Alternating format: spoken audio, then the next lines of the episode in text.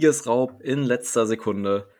Am Ende des Tages stehen die Buccaneers on top und die Saints finden erneut einen abstrusen Weg, ein Footballspiel zu verlieren. Und das nicht das erste Mal diese Saison. Und damit heiße ich euch herzlich willkommen zur, ja, mittlerweile, ja, 13. Overtime-Folge des Huda Germany Talks dieses Jahr zur Woche 13 gegen die Tampa Bay Buccaneers. An meiner Seite heute stelle ich euch ganz kurz vor, den lieben Jules. Herzlich willkommen. Ja, servus. Ähm, ich muss mich ein bisschen ent äh, entschuldigen. Man, ich, jetzt klingt es ja schon wieder ein bisschen besser. Irgendeine Seuche hat mich erwischt, nicht nur die Saints. Ähm, das Ganze lässt sich momentan an meiner Stimme raus. Deswegen, es gibt diesen einen ähm, Synchronsprecher, der macht immer so die äh, unglaublich viele Trailers. Und den hat mich meine Stimme vor äh, erinnert, aber es wird ja Gott sei Dank schon wieder besser. Vielleicht bis zum Ende der Folge wird es ja dann. Aber es ist, es ist, es sind eh alle krank. Also, ach, ja. ich, hasse, ich hasse krank sein. Ich hasse es so sehr. Ich hasse ja, arbeiten, aber krank sein ist noch schlimmer. Es ist die Jahreszeit, ne? Da gehört das halt leider ein bisschen dazu. Ähm, ja, gut, leider müssen wir natürlich auch etwas ernüchtern auf unsere Saints blicken, die ich würde sagen, ist es nicht untertrieben, ähm, dass die Niederlage gegen die Buccaneers somit die, ja, wie sagt man, also mit die bitterste und erniedrigendste Niederlage der gesamten Saison bisher war, weil ich meine, guck dir das an, wie das Spiel gelaufen ist und ähm, ich habe selbst nicht live gesehen und ich bin im Nachhinein, na gut, froh kann man darüber diskutieren, war sicher ein spannendes Spiel, das lässt man nicht außer Frage, klar, aber ich meine, wie du das hergegeben hast, ist schon wirklich extrem bitter tat wirklich weh. Also im Moment danach, ich habe mir nachgedacht, womit ist das zu verbinden, äh, zu verbinden. Ich muss wirklich sagen, ähm, habe mich ein bisschen erinnert an das an Playoff Loss 2014, ich glaube in der Saison 2013 war es, gegen die San Francisco 49ers, wo wir auch in der letzten Sekunde noch einen Touchdown fressen. So hat sich das angefühlt. Also No Call Minneapolis Miracle, es hat nicht sonderlich mehr wehgetan, einfach weil man so viele Möglichkeiten gehabt hätte daraus. Ähm, und man konnte einfach nicht Kapital schlagen. Das Spiel an sich selber war wahrscheinlich trotzdem, wenn man die Emotionen außen vor lässt, wahrscheinlich eines der besseren der Saints. Ja, darüber müssen wir auf jeden Fall sprechen. Ähm, wie gesagt, ich habe das Spiel nicht live gesehen, deswegen wird es mir wahrscheinlich als Moderator auch nicht ganz so einfach fallen, nur mit den Highlights, die ich jetzt im Kopf habe, äh, das ein bisschen Play-by-Play -play zu analysieren ich würde einfach mal ein bisschen auf die zwei Seiten schauen. Also was haben wir gut gemacht, was und was ist halt wirklich schlecht gelaufen. Ja, also ich meine, das kann man ja ganz gut untereinander teilen. Das kann man auf einzelne Spieler ganz gut beziehen. Ähm, ja, ich will, wo fangen wir denn an? Ich würde mal sagen, wir könnten erstmal, äh, wenn wir jetzt gerade auf die ersten drei Viertel gucken, ich meine, da ist es vielleicht wirklich ganz einfach zu sagen, okay, das ist wirklich gut gelaufen. Und da haben wir vielleicht ein bisschen vielleicht ein, den einen oder anderen Punkt versäumt. Ich würde natürlich sagen, auf jeden Fall, ähm, was, was gerade in den ersten drei Vierteln gerade hervorzuheben ist, ist definitiv die defensive Leistung, die über große Strecken des Spiels ähm, bis zum Ende, bis kurz vor Schluss, ähm, als die zwei Touchdowns am Ende zugelassen wurden, eine mega Performance geliefert hat. Also die Brady, Brady und die Bucks wieder nur bei ähm, drei Punkten gehalten bis zum bis gewissen Punkt. Ähm, trotz Ausfälle von Werner und von Latimore. Das ist definitiv anzuerkennen. Und ja, also man kann mit ganz großer Sicherheit am Ende des Tages sagen, dass wir nicht wegen der defensiven Leistung äh, verloren haben, gerade auch mit den zwei äh, forcierten Turnover, mit der Interception von Davis und dem First Fumble von Cam Jordan, oder? Nein, ganz und gar nicht. Und was mir so. Lange Drives sind immer schlechter. Was mir beim ersten gefallen hat, das war so das alte Saints Band but Don't Break, weil der erste Drive, sorry, von den Bucks ging über 16 Plays, 72 Yards. Und man konnte sie dann doch souverän ähm, an der an der eigenen Endzone stoppen. In diesem Drive Marcus May auch ein super Drive, hatte wie Key Tackle, hatte glaube ich vier Tackles und zwei Assists in einem Drive. Ähm, das, hat, das hat auch Dennis Allen gesagt. Ähm, physisch spielen ist, ist essentiell wichtig, das hat man auch getan und das hat sich auch ausgezahlt. Ähm, was mich dann halt gestellt ist, du kannst nicht du warst jetzt, die Defense war jetzt 8,35, auch wenn es der erste Drive war, 8,35 am Feld.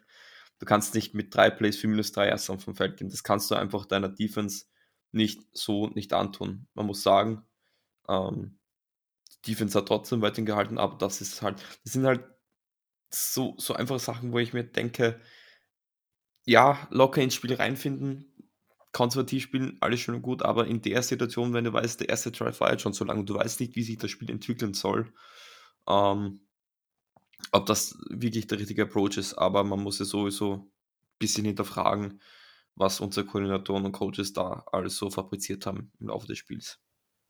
Definitiv. Und ich finde, du hast gerade schon ähm, sehr, sehr gut gesagt. Es ist ein Muster, was sich eigentlich auch durch die ganze Saison gezogen hat, dass die, das, es ist immer so ein gegenseitiges ähm, Geben und Nehmen, was irgendwie versäumt wird. Also wir schaffen es irgendwie nie, dass Offense und Defense gleichzeitig performen. Jetzt schauen wir mal vom Raiders-Spiel ab. Das habe ich auch schon ähm, vor zwei Wochen, als ich bei den, beim 49ers Empire Germany zu Gast war, gesagt. Bis auf dieses eine Spiel haben wir es eigentlich in keinem Spiel wirklich geschafft, dass Offense und Defense im Gleichgewicht performt haben.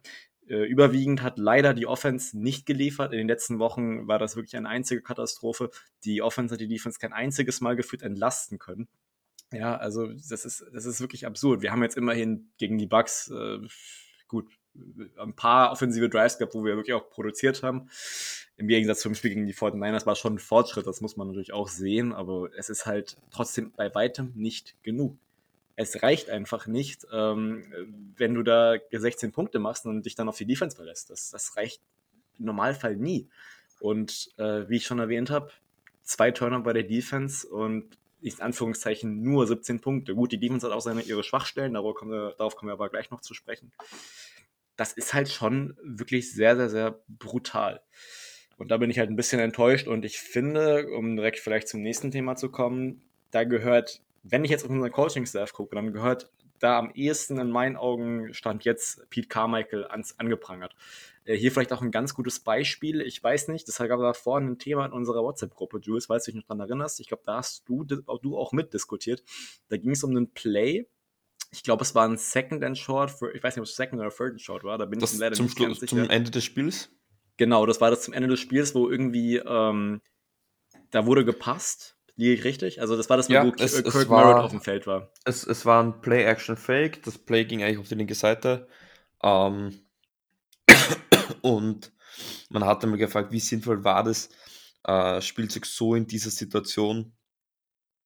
Ähm, ja, ist, ist, ist im Nachhinein immer schwer zu sagen, was war jetzt richtig, was war jetzt falsch, was hätte man tun sollen, was hätte man nicht tun sollen.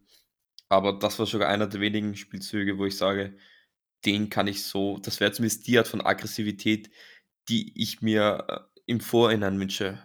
Also quasi, ich will nicht mich zuerst in eine schlechte Situation bringen, bringen damit ich aggressiver spiele. Früher oder später musst du das von selber kommen. Weil ansonsten wirst du immer noch einen Rückstand hin und her laufen. Vor allem, wenn du jetzt keine Top-Mannschaft bist, ist es, ein, ist es extrem schwierig, einen Rückstand aufzuholen. Dass möglich ist, weiß ich, auch wenn es mir in der WhatsApp-Gruppe selten einer glaubt. Ähm, die Bugs haben es dann gestern doch deutlich gezeigt. Aber das Play kann man, kann, werde ich sicherlich besprechen. Diese Woche gibt es ganz sicher. kein, kein, keine Halsschmerzen keine Erkältung kann mir da einen Weg stehen. Ähm, soll ich es gleich ankündigen? Sitzt du kannst eh es, denke ich mal, sicher ankündigen. Ich glaube, das, das, das steht dir nicht im Wege. Das habe ich ein bisschen versäumt am Anfang leider. Nee, nee, Vielleicht werden es am Ende nochmal angesprochen. Es ist, ist, alles kein Stress. Nee, ähm, Filmstudy auf Discord ich schaue, ob es vielleicht irgendwie möglich ist, das aufzunehmen. Ähm, ich habe Gott sei Dank einen Computer, also von der Leistung her sollte das vielleicht sogar möglich sein.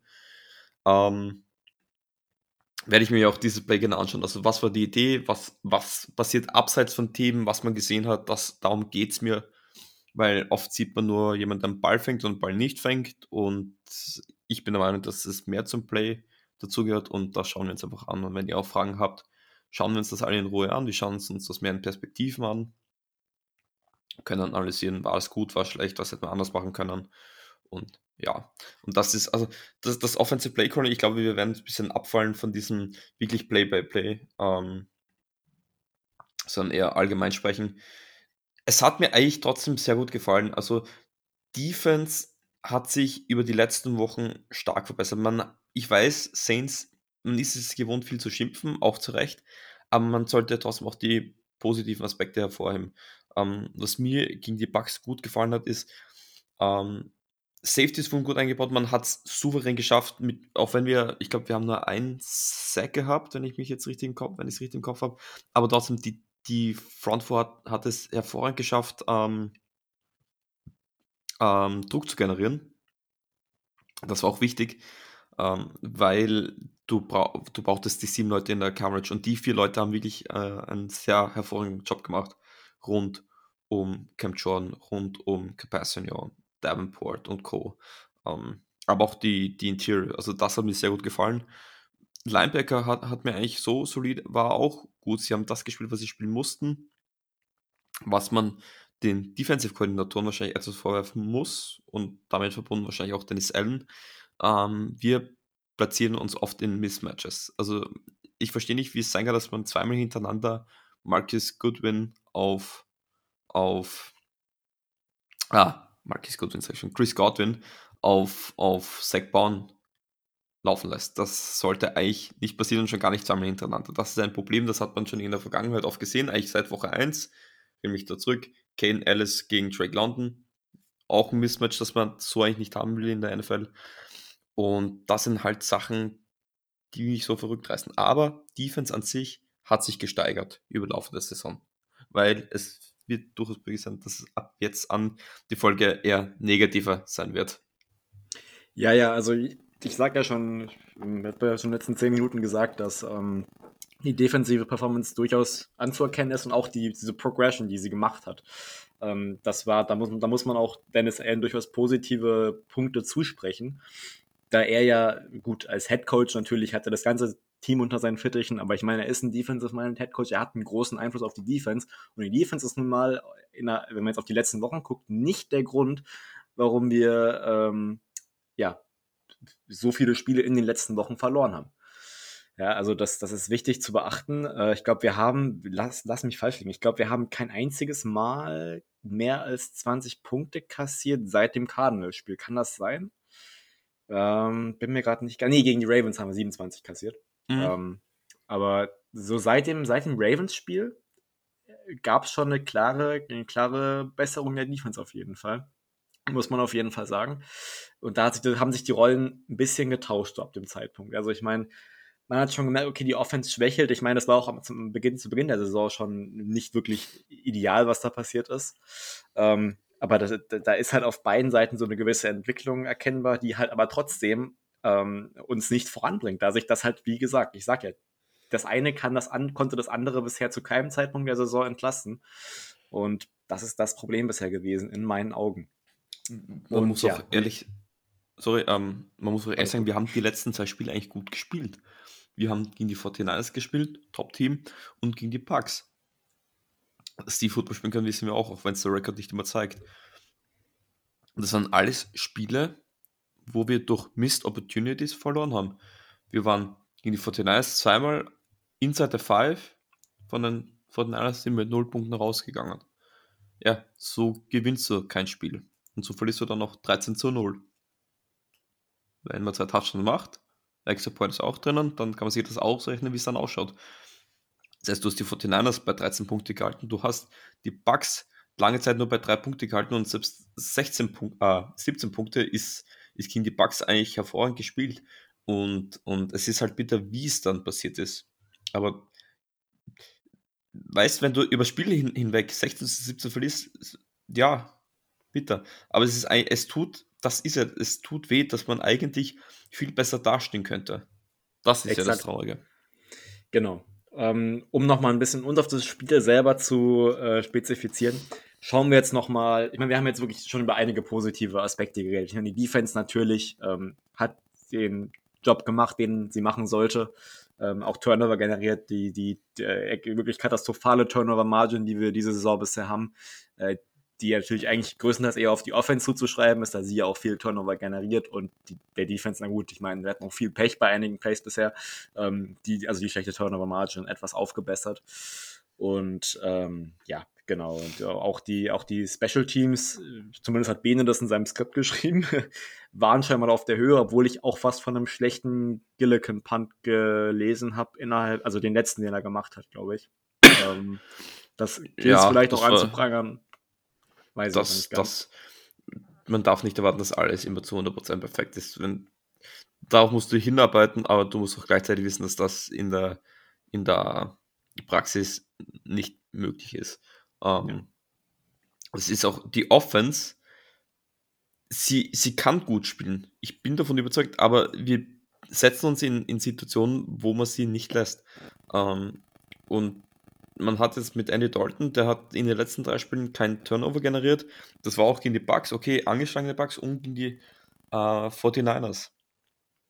Dalton hat gut gespielt. Dalton hat mir sehr gut gefallen da waren, wenn du die ganzen Drops dazu nimmst, die in der Endzone gegen die 49ers, gestern Olave, Landry, äh, Hill, natürlich, ich sage nicht, dass jeder Ball davon jetzt gefangen gehört, aber wenn du ein paar Bälle davon fängst, schaut die Mannschaft besser aus, schaut Andy Dalton besser aus, ist die Stimmung besser, ist die Stimmung besser, schauen dann plötzlich die Coaches gar nicht mehr so schlimm aus, weil das Ergebnis stimmt ja. Und, und deswegen, das, das ist, was viele, glaube ich, jetzt schwer sehen können, ist, dass es trotzdem diese Kleinigkeiten sind. Ähm, und irgendwo natürlich jetzt nach 13 Wochen frustriert, das zu sehen, aber weil wir dann auch auf die freie Rebuild kommen, ähm, ist es eigentlich frustrierend, dass, dass man da nachdenken muss, wenn man sich eigentlich die Spiele anschaut und sagt, das sind eigentlich Kleinigkeiten. Und ob ich jetzt einen Rebuild davon abhängig, abhängig machen will, ob jetzt einer einen Ball fängt oder nicht, ist dahingestellt. Aber es sind einfach die Fehler, die uns am meisten wehtun, begleiten uns seit Beginn des Jahres. Andere Fehler, O-Line hat sich verbessert.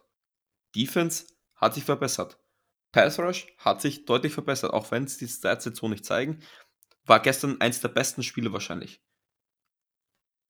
Es ist ein Problem und das ist wahrscheinlich auch das Play Calling. Das ist wahrscheinlich, weil wir immer auf die, auf die Coaches und, und Carmichael und Allen zurücksprechen. Und es sind die Scores und der Record weil du wirst halt daran gemessen.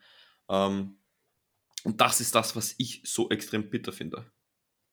Da geht es mir nicht anders als dir. Also, du hast äh, sehr, sehr gut zusammengefasst, auf jeden Fall.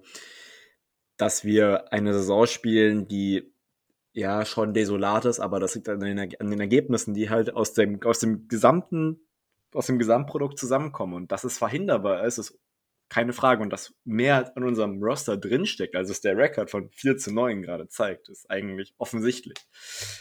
Das ist halt das, das Absurde.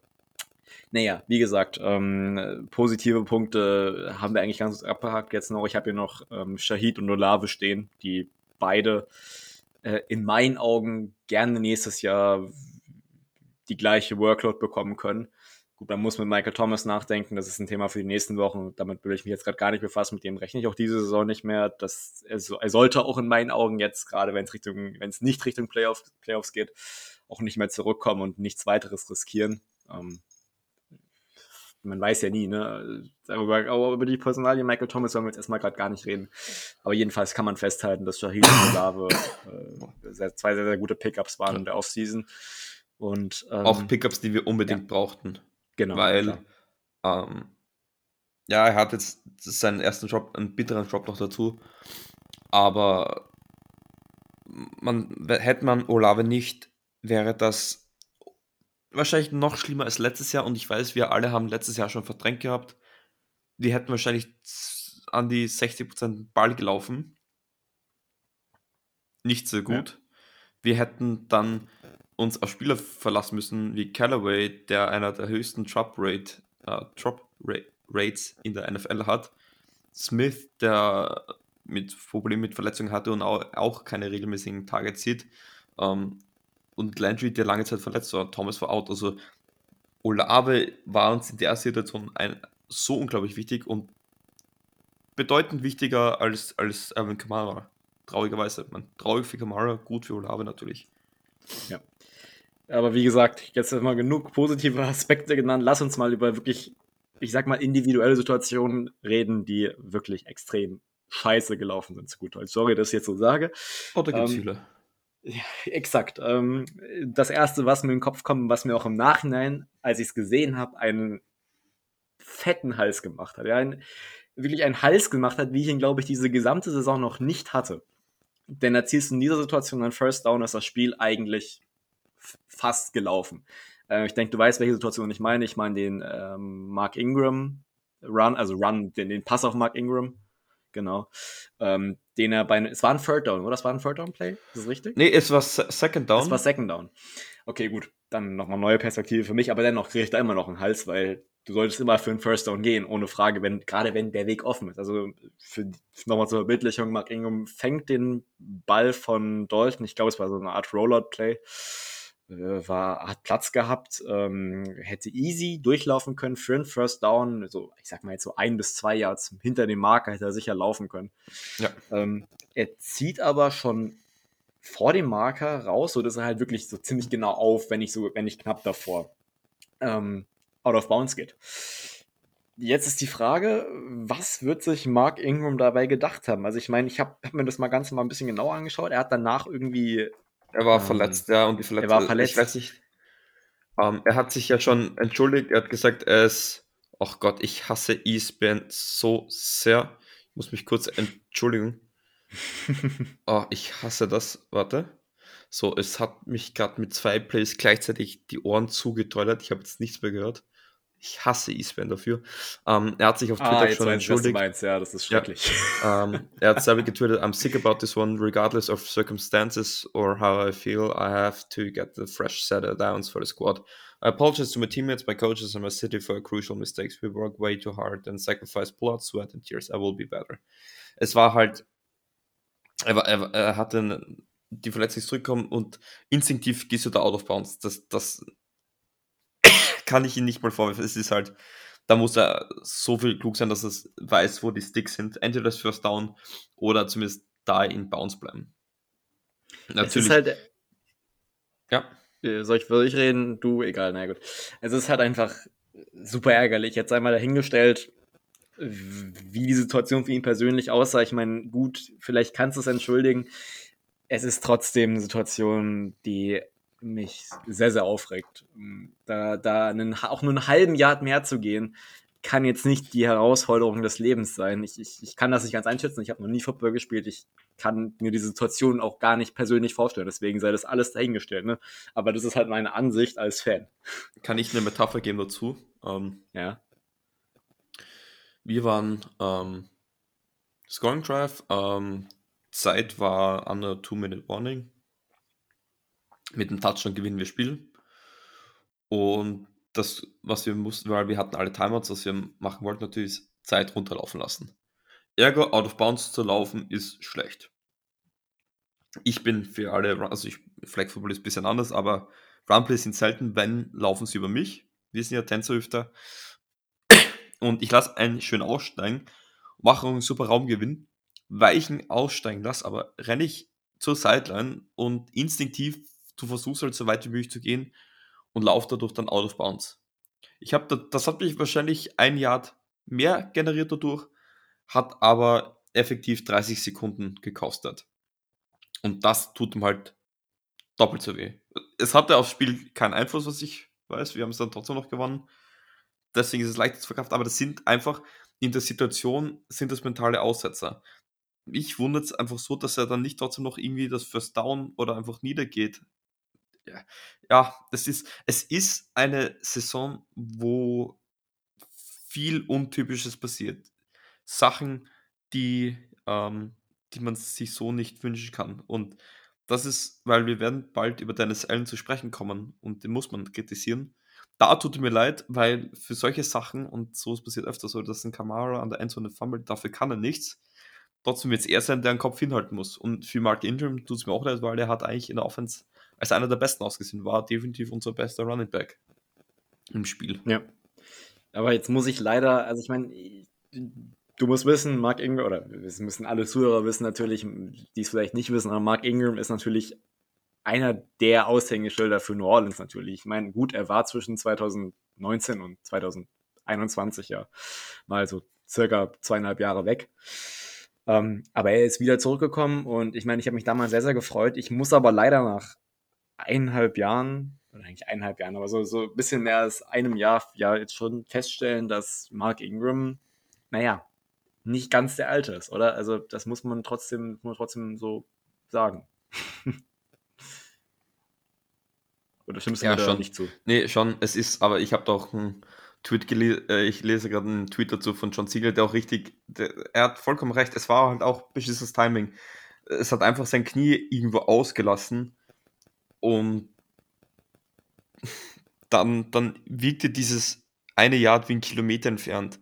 Deswegen, also, ja, wenn er es da mal anders machen könnte, würde er sich irgendwie mit, mit halbem Knie da irgendwie drüber kämpfen. Ich, ich will ihn da auch nicht jetzt irgendwie entschuldigen. Ich glaube einfach, äh, es passt irgendwie zur Saison dazu. Und das einzige Positive, was ich aus dem Jahr schon rausnehme, ist, dass ich hoffe, dass wir das ganze Unglück auf eine Saison wenigstens zusammenstrauchen.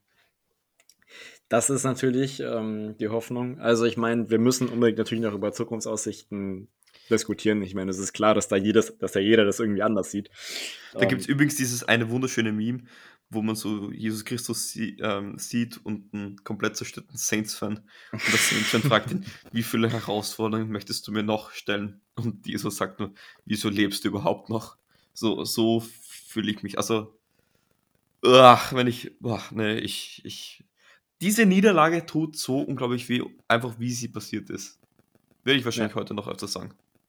Ich habe es ja schon am Anfang der Folge erwähnt, dass es halt wirklich die niederschmetterndste Niederlage der gesamten Saison war. Okay, ähm, weg von Mark Ingram. Weiterer Punkt, der, naja, ich sag mal, sich auch schon durch die Saison durchgezogen hat und ähm, durchaus zu kritisieren ist, ist unsere Two-Minute-Defense. Ähm, gut, wir haben die Defense äh, eigentlich, oder die Entwicklung, den Fortschritt der Defense in hohen Tönen bereits gelo gelobt vor ein paar Minuten. ähm, aber es ist ja auch festzustellen, dass wir wirklich innerhalb des Two-Min- des Two-Minute-Drills, ja, über die gesamte Saison schon jetzt insgesamt 51, also 51 Punkte zugelassen haben. Also minus 51. Ich weiß nicht, das ist, schätze Das ich ist mal, die aber dann Differenz dann quasi. Ach, ist die Differenz, also mit der Offense. Also noch beschissener quasi. Weiß ich gar nicht. Ich bin mir gerade gar nicht so sicher, aber ich glaube, dass es, dass, dass wir, dass wir, dass wir 51 Punkte kassiert haben. In der Two-Minute-Warning. Ich überlege Die gerade, Differenz wäre ein bisschen krass, glaube ich. Differenz, ähm, kann man eh. Da bin ich leider schlecht informiert, tut mir leid. Ich würde mal davon ausgehen, dass, dass, es, dass es der Wert ist für Punkte, die wir kassiert haben bisher. Äh, In der Two-Minute, Im Two-Minute-Drill. Und ähm, ich meine, das sagt einiges, ja. Also das war, das war gegen die 49ers letzte Woche, als wir in der Two-Minute-Drill das der ersten Halbzeit Punkte kassiert haben. Ein Problem, das, das ist wie gesagt ein Muster, was sich durch die, durch die, durch die Saison schon zieht. Da müssen wir jetzt gar nicht auf die einzelnen Spiele eingehen. Ähm, Witz, meine Frage an dich wäre jetzt, was du glaubst, wie wir dieses Problem angehen. Weil ich meine, es ist ein, es ist ein schwieriges Problem, weil ähm, es hat ja auch ein Stück weit was mit Moment, Momentum zu tun. So, wann lieferst du und wann nicht? Weil die Defense hat ja insgesamt eine gute Leistung gezeigt, ja. Aber ähm, dass du dann halt wirklich so kurz vor Schluss so einsackst. Ich meine, du darfst, du darfst die Offense hier nicht rausnehmen. Die Offense ist schon schuld an dieser Niederlage insgesamt, weil die, du kannst sie nicht auf die Defense verlassen. Aber was glaubst du, wie man so ein Problem angehen kann? Weil ich bin mir da absolut nicht sicher. Ich wüsste jetzt nicht, was ich machen würde, wenn ich ähm, eine Mannschaft habe, die an sich gute Leistung zeigt, was, was, die Defense, was die Defense angeht, aber halt in den relevanten Momenten, in den, in den entscheidenden Momenten, kurz vor den jeweiligen, also vor Halbzeit oder vor Spielende. Was glaubst du, wie man dieses Problem im Hinblick auf die nächsten Wochen und auch auf die nächste Saison angehen muss? ja, es ist, das ist eine verdammt gute Frage. Ähm, schwierig. Es ist, wir, wir stellen uns immer in schwierige Situationen. Also, das ist halt wirklich brutal. Wir, wir spielen sehr konservativ und das habe ich schon zu Beginn der Saison kritisiert, dass mir das in der Two-Minute zu wenig ist. Weil was passiert? Irgendwann hast du keine Wahl und dann schießt mit dem Rücken zur Wand und dann kann sich der Gegner aber besser darauf einstellen. Und dieses immer reagieren müssen und nicht agieren müssen, ähm, ist dann natürlich extrem förderlich. Man, natürlich, die, das Medikanis war dann natürlich ein Ausreißer, weil sie minus 21 Punkte in den letzten Two Minute äh, der ersten Halbzeit einkassiert haben. Ich glaube einfach, dass man aus irgendeinem Grund auch immer das gesamte Potenzial nicht ausschöpfen mag. Und ich, ich habe Vermutungen, woran das liegen kann, aber nichts, was es wirklich erklären könnte. Ähm, und ja, es ist, es ist ein Knackpunkt mit Drill, aber du kannst das Spiel nicht ähm, darauf äh, reduzieren, was du in den letzten zumindest einer Halbzeit machst. Ja, ein Spiel dauert 60 Minuten. Wir wollen jetzt uns auf vier Minuten konzentrieren. Das ist irgendwie, sagt nur, das sagt nur einen sehr kleinen Prozentsatz davon aus. Man muss sich einfach das Gesamte anschauen. Und oft ist es, dass wir uns in zu schwierige Situationen bringen und als Resultat meistens kurz vor der Halbzeit oder vor dem Ende des Spiels die Rettung kassieren. Das ist nicht, dass wir es über Spiel schlecht waren, sondern dann, wenn es vermeintlich drum, wenn es darum geht, es nicht schaffen können. Weißt du, wenn im ersten Quarter ein Drive nicht funktioniert, ja, panten wir. Wir panten wahrscheinlich auch 4 und 1 an der gegnerischen 41 äh, den Ball noch weg. Ja. Das ist schön und gut. Aber du bist diese Fourth Down-Situation nicht gewohnt. Wann haben wir das letzte Mal einen Fourth Down ausgespielt, der nicht, der nicht situationsabhängig war? Nicht, weil du jetzt scoren musst, sondern weil du in der Möglichkeit hast. Wann haben wir das letzte Mal da einen Fourth Down ausgespielt? Und wenn das du das nicht übst, ja? Das war definitiv ein Merkmal, was sich von dem Übergang von Sean Payton auf Dennis Allen sehr, sehr verlängert hat. Das ist festzustellen auf jeden Fall. Ja, ähm, und, und das ist einfach diese, konservativ klingt immer negativ. Ich bin zu vielen Aspekten großer Fan. Ich sage auch, dass du das erste Field Goal ähm, in, äh, an der gegnerischen oder in, inside der gegnerischen Red Zone auch nehmen sollst. Ähm, das kann ich später erklären. Aber irgendwo muss auch mal Schluss sein und wo ich uns als Coaching, wie ich kritisieren muss, wir äh, setzen uns in Situationen, wo wir reagieren müssen. Man hat es gesehen, ähm, der letzte Drive, bevor die, die, die, die, die, die, die, die ähm, Bugs gescored haben im vierten Viertel, äh, war, ich schaue jetzt nochmal nach, dass ich kein Blödsinn erzähle, war ein Punt. Was haben wir gemacht? Run mit Kamara, Run mit Ingram, Incompletion. Das, das sagt war's. einiges. und, und das ist auch so unlogisch.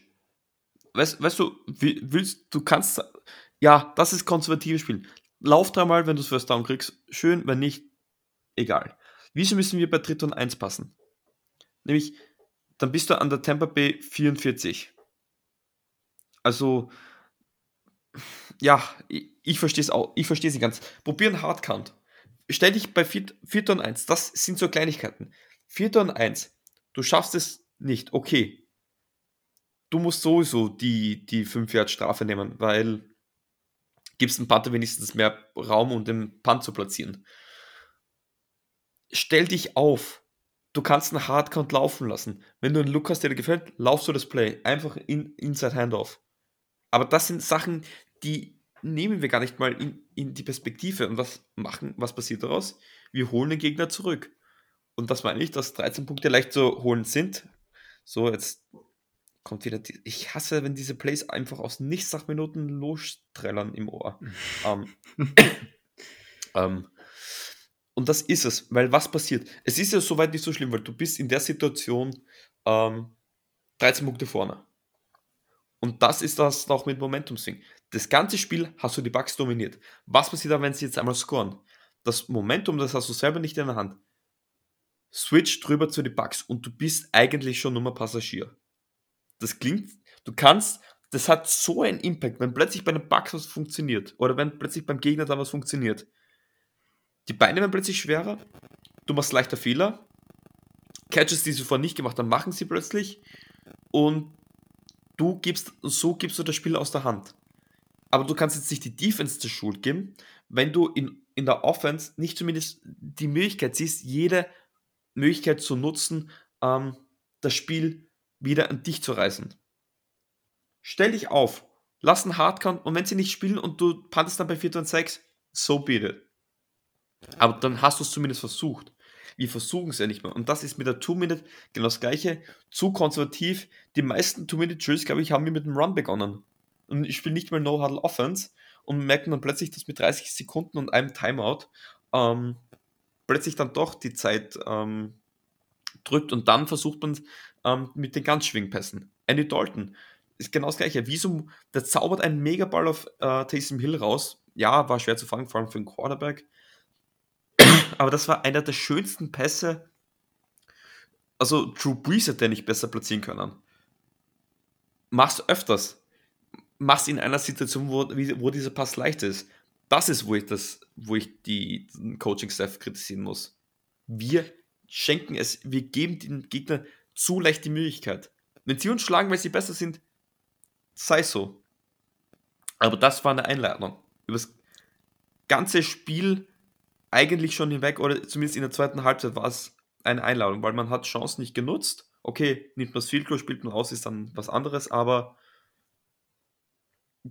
solche Spiele kannst du dann verlieren. Und dann musst du dich auch hinstellen und sagen, ja, das war zu konservativ einfach. Ja, also du würdest auch definitiv sagen, dass Pete Carmichael für dich mehr als angezählt gehört. Ja, einfach.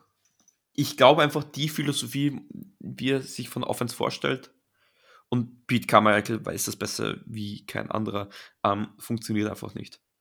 Ja, und ich also, auch nicht im Vorwurf, dass er dann was komplett anderes, dass er da jetzt was komplett anderes raushaut. Das, das ist halt auch nicht deine Aufgabe. Du hast eine Ideologie und die musst du durchsetzen. Aber das ist halt gleich das nächste Problem für die Zukunft, weil die Frage auch kam, ja, dann entlass du Pete Carmichael, aber welchen Ersatz holst du dir? Du kannst dir nur einen Alteingesessenen holen, also einen Veteran, weil Möglichkeiten an Quarterbacks sind halt nicht diese jungen College-Typen, ähm, wo du einen aus dem College einen Offensive Coordinator holen kannst. Das, diese hast du nicht.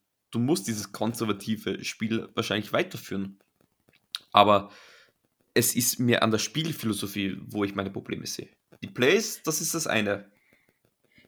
Da will ich nicht mal so viel schimpfen wie andere. Und einfach die Spielphilosophie, wo ich große Probleme habe.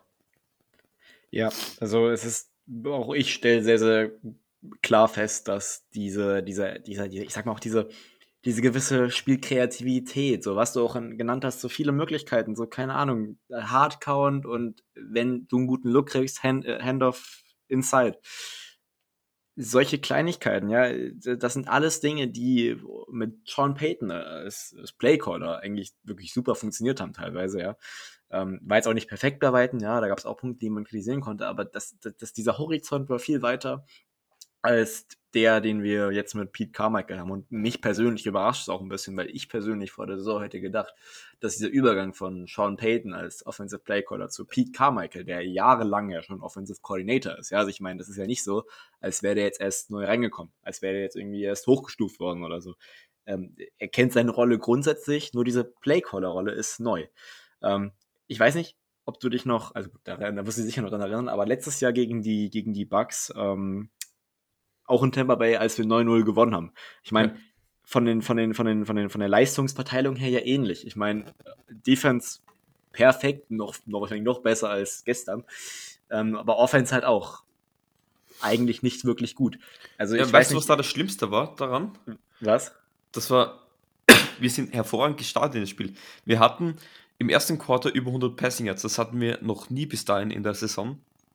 Und was hat man gemacht? Das hat man komplett aufgegeben und du hast einen Taysom Hill, der war verletzt, der hat angeschlagen gespielt, ähm, der macht etwas gut und du setzt ihn und die gesamte Offense in schlechtere Situationen. Und das war so eine Einladung, wenn wir das verloren hätten, und, und da ist gleich, kassier in fünf, in fünf Minuten ein Touchdown, ein Field Goal. Passiert. Wenn du selber nur neun Punkte erzielst, kannst du auch schnell äh, ein Drive der Saints stoppen das passiert. Dann hätten alle über die Defense gesch gesch äh, geschimpft, wieso sie das jetzt noch wieder herschenken. Alle hätten über den Coaches ähm, geschimpft. Hat keiner. Aber genau dieselbe Scheiße. Der John Payton und, und Pete Carmichael eigentlich schon genau das gleiche. Deswegen, ich bin gar nicht mal das, was wir dieses Jahr sehen. Wir haben sie ja letztes Jahr auch gesehen. Das ist ja nicht heuer nicht, also dieses Jahr nicht, nichts Neues. Von dem her, ja, ich, ich, ich weiß es wirklich nicht. Ich weiß nicht, ich bin kein Fan von übermäßiger Aggressivität, aber ich bin noch weniger ein Fan davon, es dem Gegner so leicht zu machen, wieder ins Spiel zurückzukommen. ich persönlich fand ja. nur die, sorry, dass ich unterbreche, tut mir leid. Ich fand jetzt nur die Parallele halt zu ziehen ganz interessant, weil das vom, vom, vom, wirklich vom, von der Leistungsverteilung her ein sehr, sehr ähnliches Spiel war letztes Jahr. Und ja, deswegen wollte ich dann nochmal die Parallele ziehen und vielleicht auch nochmal fragen, ob man vielleicht da sich auch nicht ein bisschen hätte vorwarnen können. Also ich meine, dass, dass, dass Carmichael da vielleicht nicht ganz dafür gemacht ist. Also ich meine, es ist schwierig, nach einem Sieg negativ über eine, über eine Leistung zu sprechen. Wenn du, wenn du gewinnst und auch zu Null gewinnst, dann dann sprichst du nicht großartig darüber, was du hättest in der Offense besser machen können, weil du hast gewonnen. Ähm, aber das, ich fand es so ganz interessant. So, jetzt habe ich kurz Blackout. Scheiße. Ah, ah. toll. ah. Ai, ai, ai. Ich, ich, das war nicht das, was ich jetzt fragen wollte, aber ähm, ja. was mir aufgefallen ist, es war ja auch letztes Jahr das Gleiche. Wann haben wir letztes Jahr die meisten Punkte erzielt? Viertes Quarter, wenn wir so weit hinten sind. Wieso? Weil wir drei drei Quarters lang konservativ spielen, das nicht funktioniert, Gegner adapted, wir liegen hinten, versuchen noch immer das Gleiche und dann im vierten Quarter sagen, ja, okay, wenn es jetzt nicht funktioniert, verlieren wir eh sowieso, jetzt können wir es von mir probieren. Ja. Man hat Angst, Fehler zu machen, die zu einer Niederlage führt.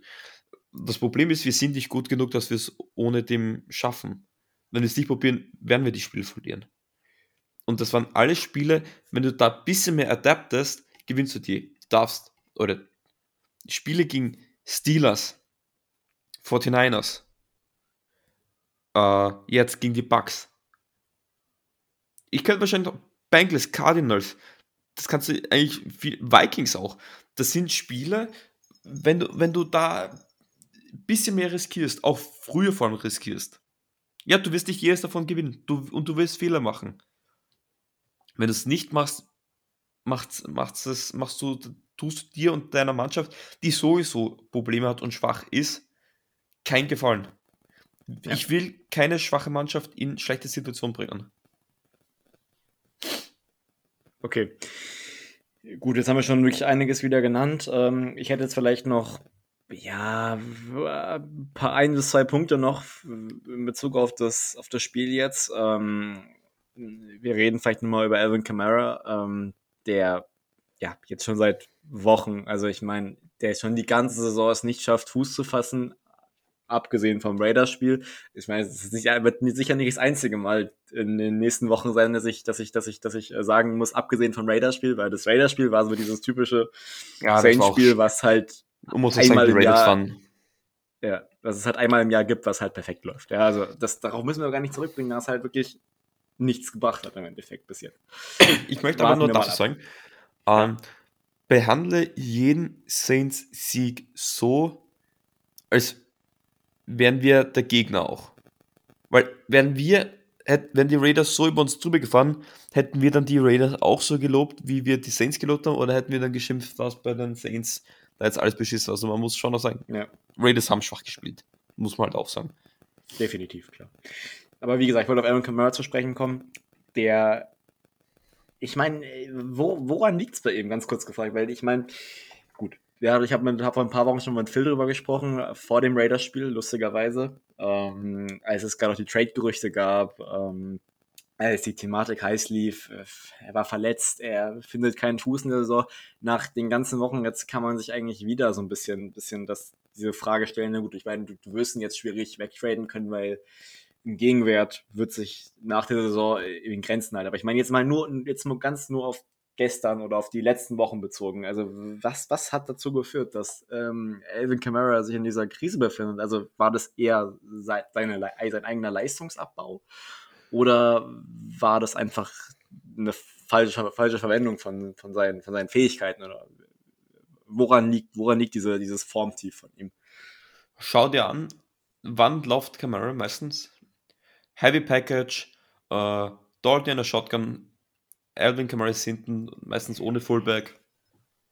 Und wenn ich mir anschaue, seine Runs, sie sind nicht sexy, aber ich denke mir, ja, Derrick Henry hätte jetzt auch nicht mehr machen können. Also du mhm. setzt ihn auch in schlechte Situationen ein. Und Einstein hat er schon gesagt, die, die, äh, die Definition von Verrücktheit ist es, immer und immer wieder das Gleiche zu machen und ein anderes Resultat erhoffen. Sorry. Ähm, und, und das ist da einfach auch ein Mitfaktor.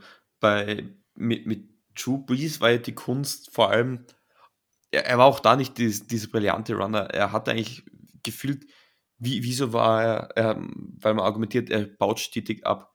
Nein, die Defense haben nur stetig äh, begonnen, Boxen zu füllen. Das ist dann auch, wenn du die Box füllen kannst, muss irgendwann ein Mismatch sein. Haben wir noch nicht herausgefunden, gefunden, wie man das ausnutzen kann. Das ist die Aufgabe von Pete Carmichael.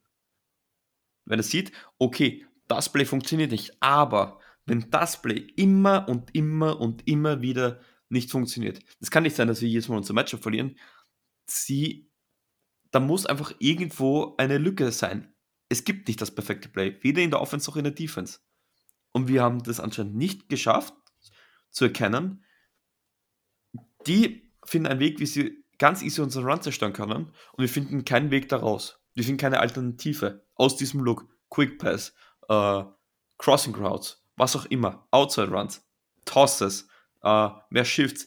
Ich finde, vor dem 49 glaube ich, hat es einmal gegeben, dass wir eine Motion hatten. Ich, ich, weiß nicht, wie oft spielen wir Motions. Also allein gegen die, okay, die 49 sind dafür prädestiniert, die 49ers hatten, glaube ich, in der ersten Halbzeit mehr Motion Plays als wir in den gesamten letzten zwei Jahren wahrscheinlich. Sage ich auch, ist oldschool, wenn du diese Sachen nicht einbaust. Von mit Shahid, man hat es gesehen, das kann funktionieren. Dann haben wir es einmal gelaufen, ist für fast 20 Yards, glaube ich, durchgegangen. Das war gegen die 49ers, glaube ich, sogar. Also irgendwo muss man sich dann auch überlegen, wo machen wir die Fehler? Du darfst nicht nur schauen, wieso läuft ähm, Alan Kamara schlecht. Das ist eine scheiß Situation. Du kannst mir nicht sagen, dass da jetzt alle anderen Running Backs, dass die da, da besser ausschauen. Natürlich mit Running Back äh, wie ein Mark Ingram, dessen Heavy Run, du holst vielleicht ein Jahr mehr raus. Aber die Situation, wo du Kamara reinsteigst und wie ihn verwendest, ist kontraproduktiv. Und das verstehe ich halt, ich verstehe da wirklich nicht, ähm, wie wir das argumentieren oder wie sich das Pete Carmichael argumentiert. Ich verstehe es nicht. Wie oft läuft Eric mal aus der Shotgun raus, ohne Taysom Hill? Finde ich, sehe ich gefühlt auch nie. Ja. Also, ich gebe dir da grundsätzlich auf jeden Fall recht. Und das Ding aber ist halt auf jeden Fall, ich meine, es, es muss auf jeden Fall auch was mit seiner persönlichen. Ich meine, ich will da Kamera gar nicht äh, auf die auf die Gleiser werfen. Ja, also ich meine, das ist das ist immer sehr sehr schwierig zu beurteilen, da da halt viel reinspielt. Aber ich meine, das ist jetzt nicht nichts nichts Unnatürliches, dass ein Running Back über die Jahre abbaut. Ähm, also ich meine, er ist nicht mehr so flexibel wie in seiner Rookie-Saison oder 2018 oder vielleicht auch vielleicht auch wie 2020, keine Ahnung. Das ist ja auch schon zwei Jahre her. Und Verletzungen tragen ja dazu bei, dass da, dass da halt ein gewisser Abbau stattfindet. Aber, wie du eben schon gesagt hast, äh, ist da der Aspekt schon überwiegend, also die Art und Weise, wie er halt eingesetzt wird. Und äh, dass er wirklich nicht wirklich alles daran hängt, sondern dass das Große und Ganze ja schon einen wichtigeren Faktor auf jeden Fall hat. Ja, absolut. Genau. Und, und aber ganz kurz wegen den Trades, äh, es hätte keinen Sinn gemacht. Erstens, ich glaube nicht, dass da jemand ein realistisches Angebot abgegeben hätte. Man hätte so nachgefragt, yo, Kamara, wie sieht's da aus?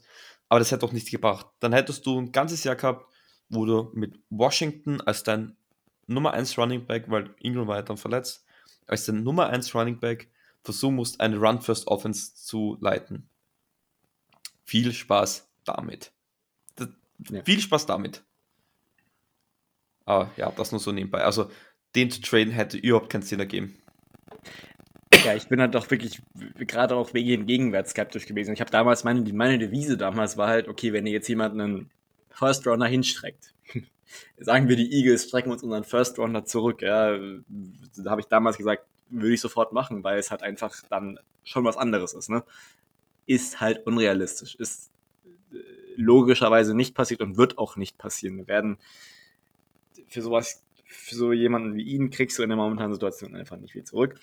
Und aber wie gesagt, so die Personalien, die einzelnen, die, die, möglichen Trades, Entlassungen, das ist ja alles Thema für die Offseason. Dann ist ja noch nicht da. Wir haben ja noch ein paar Spieler. Ich meine, ich muss lustigerweise sagen, es hat sich ein bisschen mit dem Spiel gegen die Bucks wie ein Saisonabschluss angefühlt. Es hat sich ein bisschen angefühlt wie ja. letzte Woche, äh, letztes Jahr. Also Anfang des Jahres besser gesagt, als wir, als die letzte, letzte Woche war der letzten Saison, als wir gegen die Falcons verloren haben und die und die und die Niners. Nee, wir, wir, die, wir, wir haben gewonnen, aber wir haben gewonnen, aber die die 49ers haben mit die Rams geschafft. Ja, meine ich ja. Ich meine, aber ich mich kann sein, dass ich mir übersprochen habe. Also ich meine auf jeden Fall, dass, genau, wir haben gegen die Falcons gewonnen, genau. Aber wir, aber die, die Rams haben gegen die 49ers verloren. So. Und ich meine, irgendwie fühlt sich das relativ ähnlich an. Leider, also von, der Art und Weise, weil ich meine, unsere Playoff-Hoffnungen sind jetzt eigentlich endgültig dahin. Also es, es existiert theoretisch gesehen noch die, die Chance, theoretische, aber, aber, das war's. Das, das, das ist jetzt das erste, das erste Mal in der Saison, wo ich man das wirklich mit eigentlich ja 99%iger Sicherheit ja. sagen kann. Da, da und das ist traurig. Gewinnst ja. du das? Gewinnst du das? Bugs, wir haben Bi-Week, Pete Weiner und Latimer kommen zurück. Bugs müssen gegen die 49ers ran. Ähm, wir wären voll drin gewesen. Und deswegen hasse ich auch, wenn, wenn, ich, wenn ich dann hören muss, nach Woche 2, ja, die Saison ist vorbei, wir müssen tanken. Äh, ja, nein, ist es nicht. Äh, oder man hat es hat wirklich jemand schon diese Vorsehung gehabt, dass man also in Woche 3 schon gesehen, dass man dann in Woche 13 gegen die Bucks hervorragend spielt und dann in den letzten 5 Minuten 13, äh, 14 Punkte hergibt und so das Spieler mit einem Punkt verliert. Oder dass man da und da dieses Drops hat oder dass man zweimal an der genischen Red Zone ist, inside der 5, aber keinen Touchdown auspasst. Wenn du das erkennen kannst nach zwei, drei Wochen, Hut ab. Ähm, bitte sag mir, was nächste Woche passiert. Ich werde dann Millionär mit meinen Wetten. Wird nicht passieren. Du kannst nicht, du kannst eine Saison nicht so früh abschreiben und das, das, das, das tut dir auch nicht gut. Das ist schön, wenn du sagst, du willst den ersten Pick, aber der First Overall Pick gibt dir immer mehr Probleme, als er dir Lösungen bringt. Weil wenn du einen First Overall Pick hast, bist du meistens scheiße unterwegs. Und das, das ist wahr, ja. Das ist, das ist in der Offseason super, du hast dich zum Freuen, aber dann hast du nicht mal eine Garantie, dass der in der NFL funktioniert. Und schau dir an, Lions, Texans, Jaguars, ähm, Jets, okay, Jets haben super Rekord, aber wir wissen, wo die leistungstechnisch eigentlich wirklich stehen, auch mit Zach Wilson. Die sind, wo sind die die letzten Jahre, wenn nicht Jahrzehnte hin? Das ist nicht, Rebuild sagt sich so leicht, ähm, ist es aber nicht und ja, das kommen wir dann eh noch zu sprechen darauf. Aber ja, das war, es war leider abzusehen, ähm, um jetzt wieder ein bisschen aufs Spiel zurückzukommen, dass man den, den Bugs das so wieder einlädt. Ja, leider, auf jeden Fall. Und ähm, ja gut, ich meine, jetzt müssen wir natürlich ein bisschen auch auf die nächsten Wochen gucken. Also ich würde uns langsam vom, vom Spiel entfernen. Ich meine, wir können jetzt auch noch eine halbe Stunde weiter darüber reden, was scheiße gelaufen ist, aber ganz ehrlich, ähm, irgendwo fehlt mir auch die Motivation dazu, weil wir haben es auf den Punkt gebracht und ähm, wir sollten ein bisschen trotzdem vorausschauen. Vor allem, das wird ja auch alles in der Offseason behandelt, dann, wenn man richtig, ein genau. bisschen objektiver drauf schauen kann und nicht so der Frust überwirkt. Ist ja auch Exakt. ein Grund, wieso ich glaube, so das Kuschel-GM darstellt, weil ich mein Frust, ja, er kommt auch bei mir oft, oft durch, aber ich versuche dann runterzuschlucken. Glaubt mir, keiner leidet so wie ich. Also, gerade, dass ich nicht heulend in der Dusche heute gesessen wäre. Aber ja, viel hat nicht dazu gefühlt. ja, also wie gesagt, ähm, jetzt folgt ein kleiner ja, Vorausblick ähm, auf die nächsten Wochen inklusive Einbau der Community-Fragen. Erstmal, also ich, den Verlauf wichtig zu klären. Wir haben nächste Woche, wie wir es auch schon gesagt haben, eine Bye-Week, also die, auf die wir jetzt eigentlich lange warten, die uns, glaube ich, früh in der Saison viel besser getan hätte. Wenn ich dann unsere ganzen Verletzten auch zu den Zeitpunkten denke hätte sie viel früher ein Vorteil sein können. Wir hatten einfach wirklich extrem Pech, dass wir jetzt 13 Wochen durchspielen mussten und erst jetzt äh, unser Recht auf die Bye Week bekommen. Ja, also wie gesagt, nächste Woche passiert dann nicht viel äh, Saints technisch. Die Spieler werden, ja, schätze ich mal, ihre Freizeit bekommen. Ähm, es muss, also was ich aber halt sehe oder was ich denke, ist, dass halt intern im Coaching-Staff halt wirklich alles auf den Kopf gestellt werden muss. Also im Sinne von, dass halt wirklich alles hinterfragt werden muss. Ähm, ich, ich, sehe nicht ein, dass, dass, sie, dass sich diese Leute jetzt großartig Pause gönnen, gönnen dürften sollten. Äh, ich meine, weil wir, weil die Saison ist, wie gesagt, also theoretisch gesehen und auch nicht nur theoretisch, sie ist noch nicht vorbei, ja. Also ich meine, wir schaffen es zwar äh, mit großer Wahrscheinlichkeit nicht mehr in die Playoffs. Ähm, aber es sind immer noch Spiele zu bewältigen und jetzt abzuhaken und sagen, okay, scheiß auf alles, wir verlieren jetzt einfach alles und juckt dann nicht, können wir auch nicht sagen, weil wir haben keinen First-Round-Pick.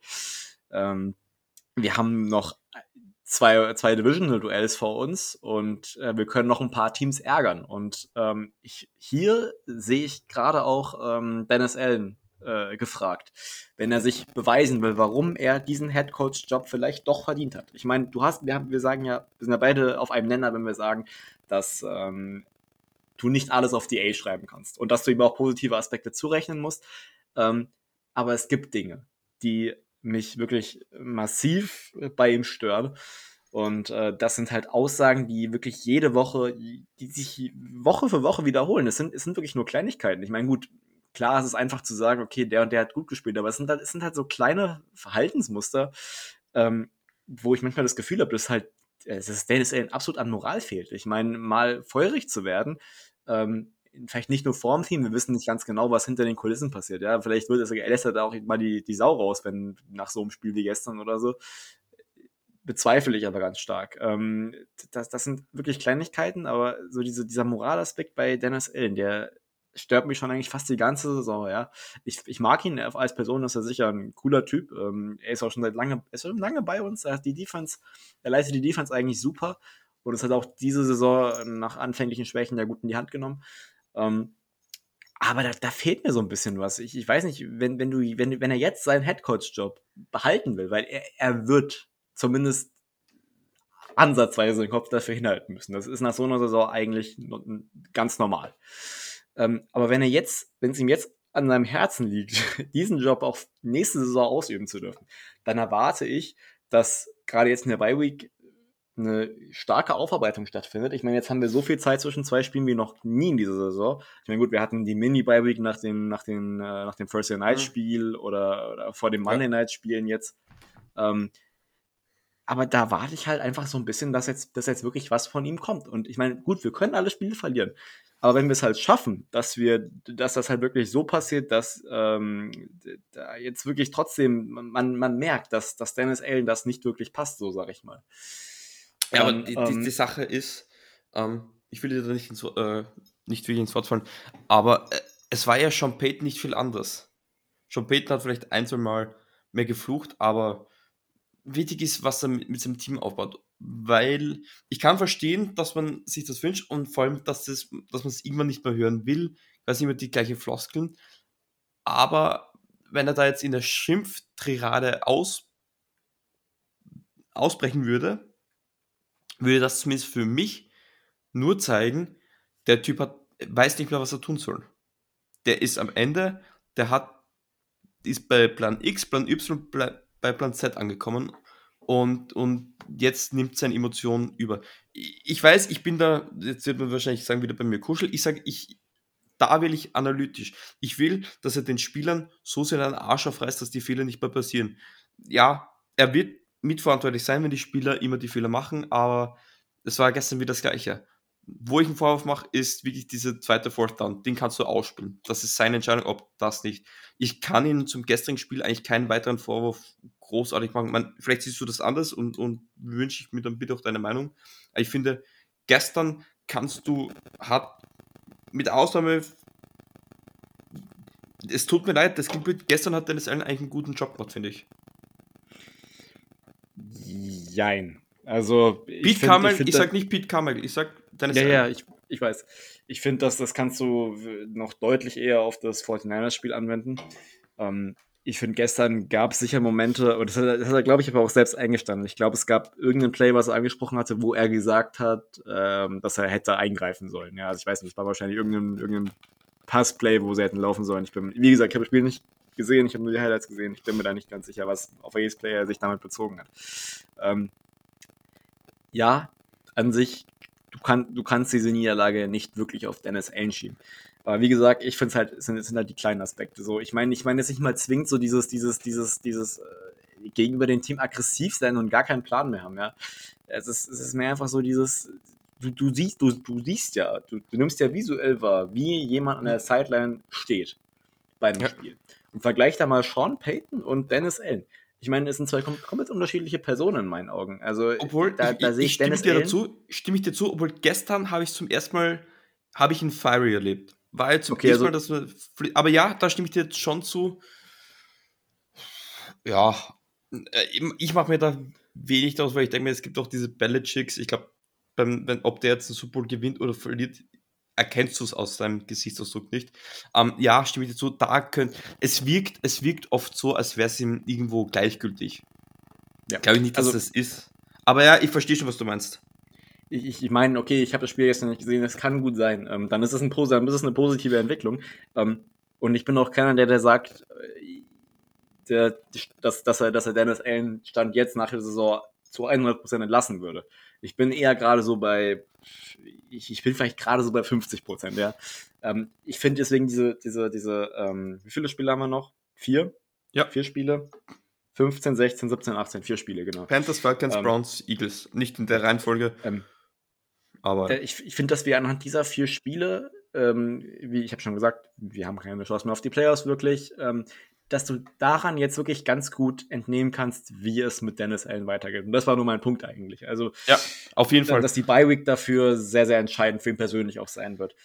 Und ähm, ich persönlich hab, hab auch, hätte auch dann jetzt eigentlich kein riesiges Problem damit, einfach zu sagen, okay, Dennis Allen, das hat nicht gereicht, weil das zu dem Fazit wird man so oder so am Ende kommen, dass es, dass die, dass diese, dass die, dass die Leistung des Teams äh, mit Einfluss des Coaching-Staffs nicht genug war. Also wie gesagt, irgendein Kopf ja. wird auf jeden Fall rollen, das, oder muss rollen.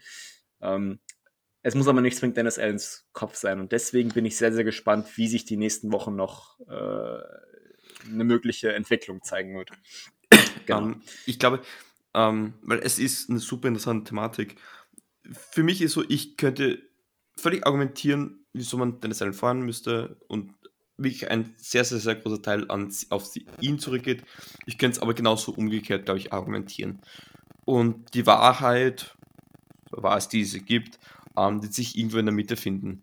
Ich muss wirklich sagen, ich habe ein größeres Problem mit Pete Carmichael und da habe ich mir wirklich vielleicht mehr wünschen von Dennis Allen, dass das ist vielleicht der größte Unterschied.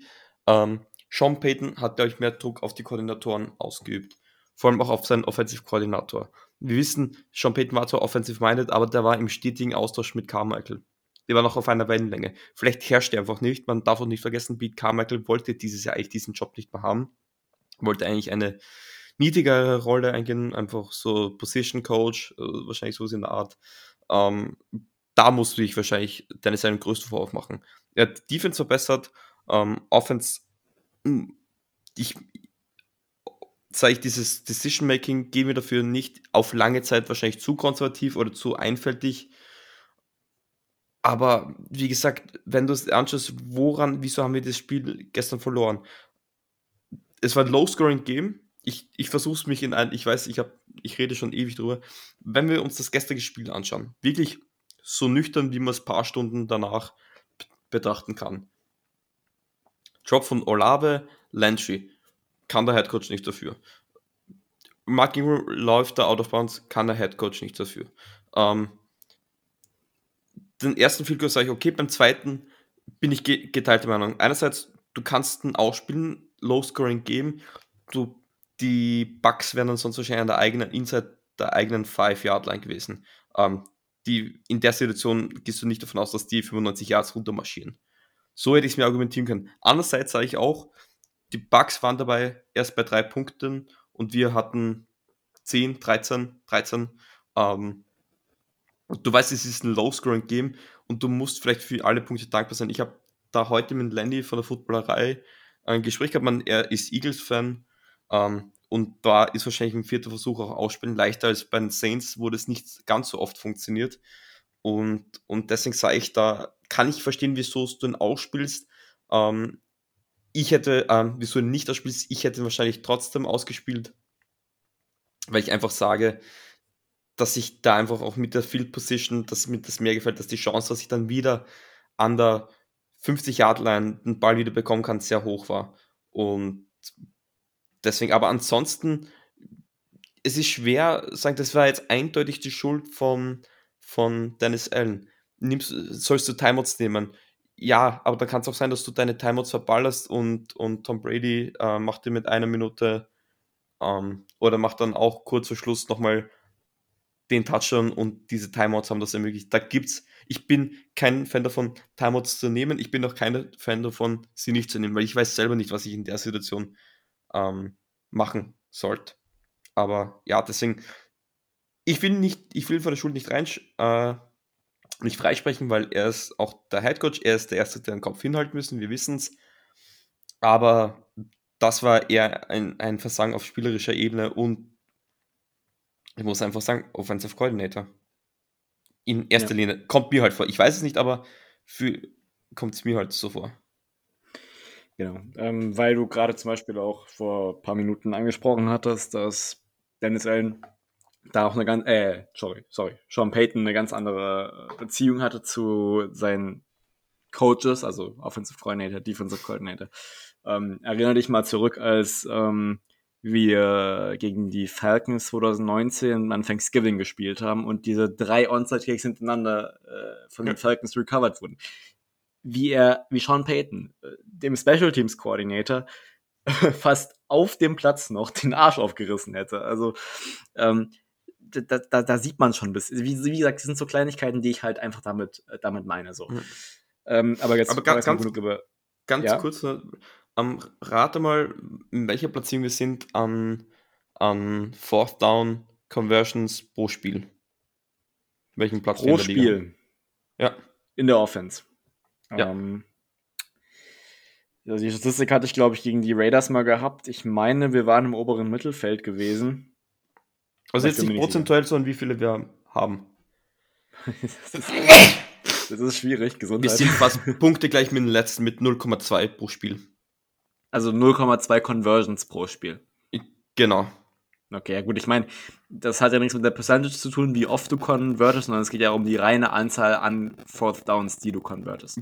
Genau, aber das okay, ist... Okay, den Stat kann ich noch nicht, ja, okay. Aber er ist auf jeden Fall schlecht, so viel kann man sagen. Ja, ganz schlecht. Okay.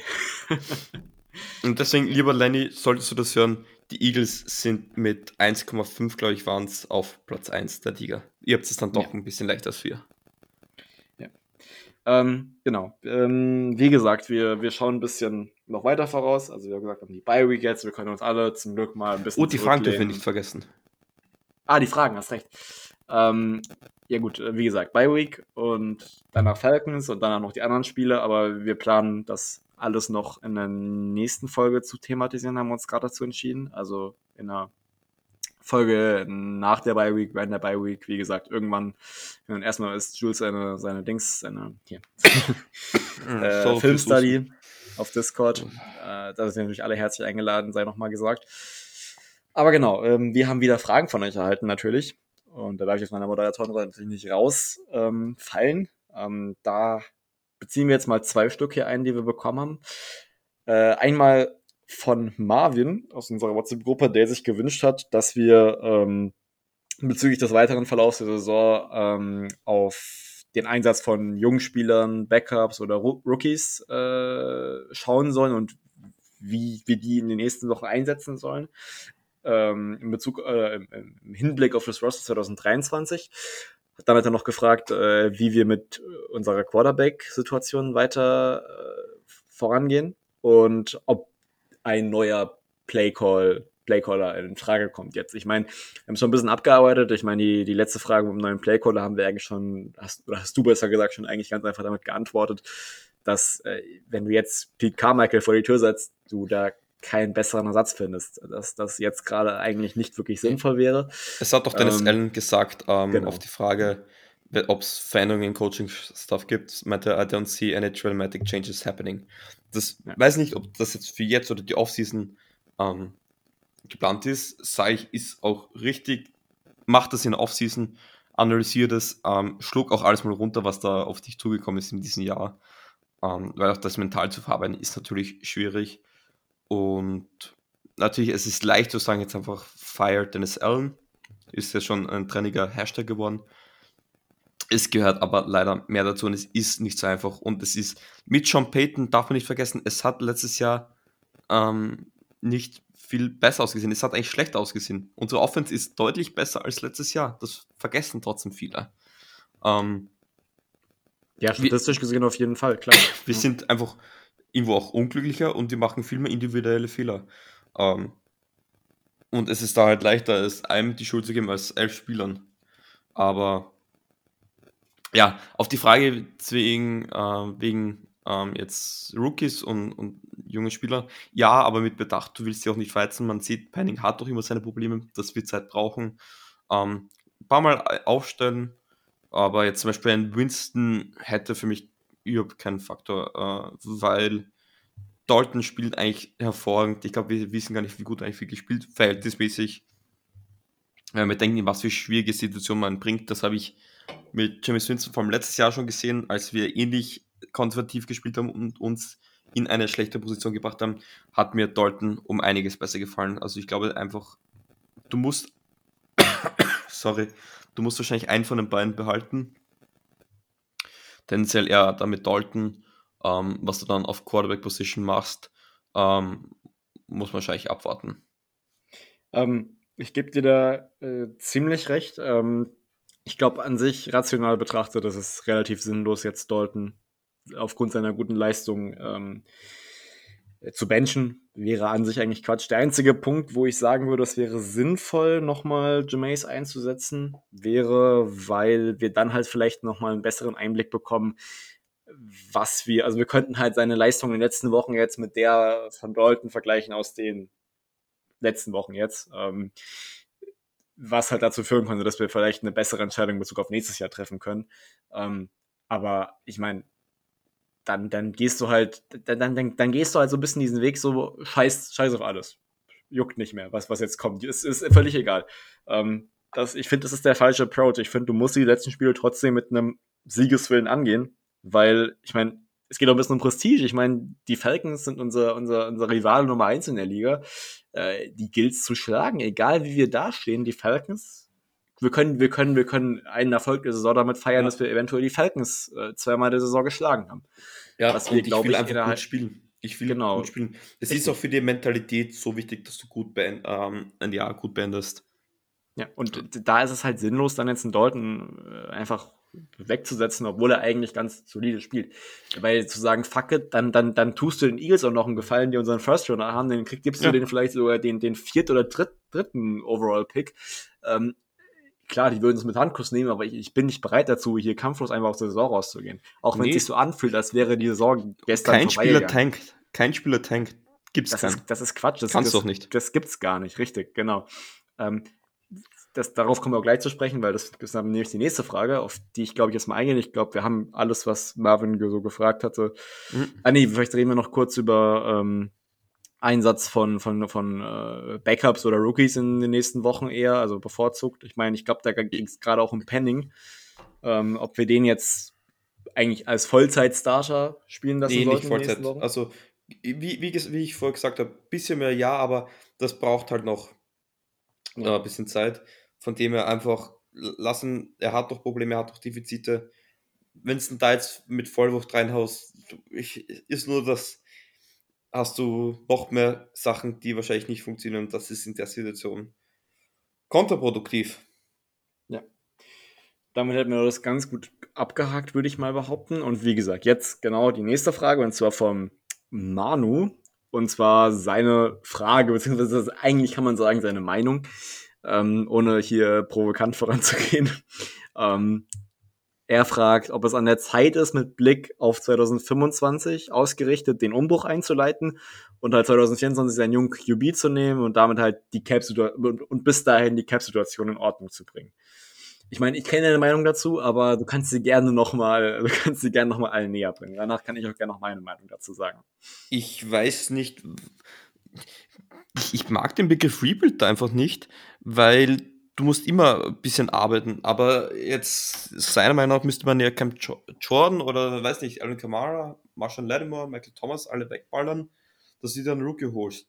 Ähm, in welch einem Universum können die Rookies gut performen, wenn man sich den Standard hernimmt, wie er über Chris Olave denkt, ein Rookie, der ohne Veterans eigentlich die meiste Saison gespielt hat und dafür wirklich einen hervorragenden Job Ja, er hat ein paar Bälle, die hätte fangen können, aber trotzdem, wie er Routen läuft, wie er Konzepte versteht, ähm, ohne wirklich da Erfahrung zu haben, sondern direkt ins kalte Becken geworfen zu werden.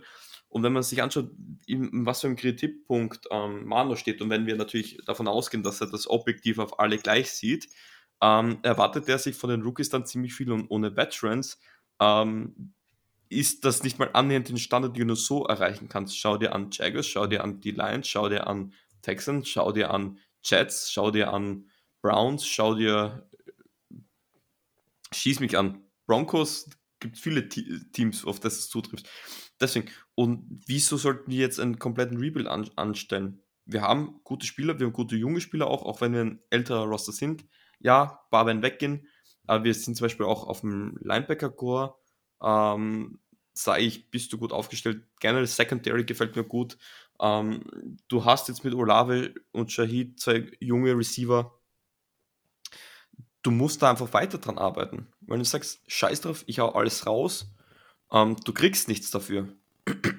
du kriegst Draftpicks in der Hoffnung, dass die funktionieren.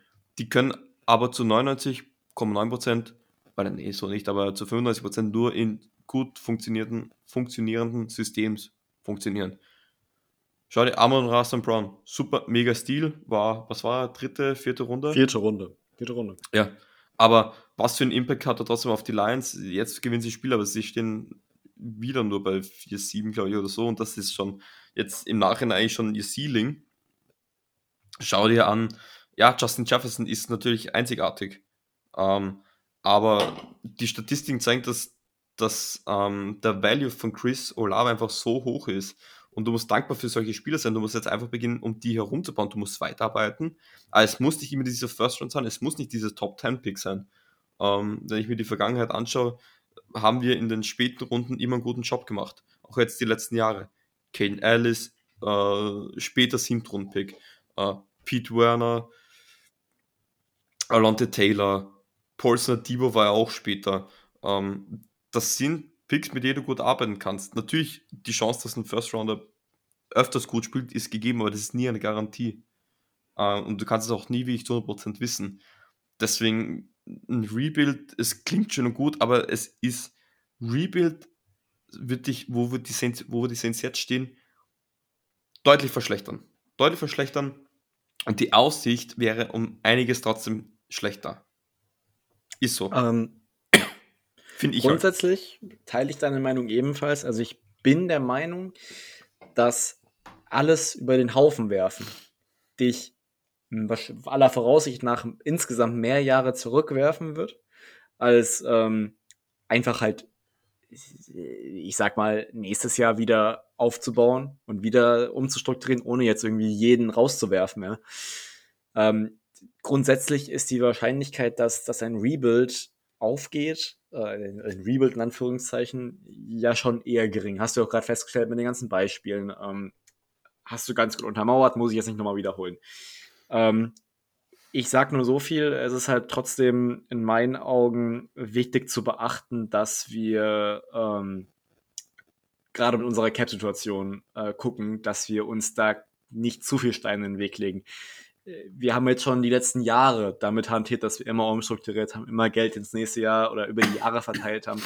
Ähm, irgendwann werden wir auf Grenzen stoßen und ähm, da muss eventuell, ja, ich sag, sag nicht, dass es, dass es, dass es an sich nötig wäre, aber wenn halt dann gewisse Strapazen entstehen, dann müssen halt auch manche Spieler gehen oder halt einem Paycut einwilligen. Ähm, ja. Gut, ich habe zwar gesagt, wir reden nicht über Michael Thomas, aber das ist ein gutes Beispiel.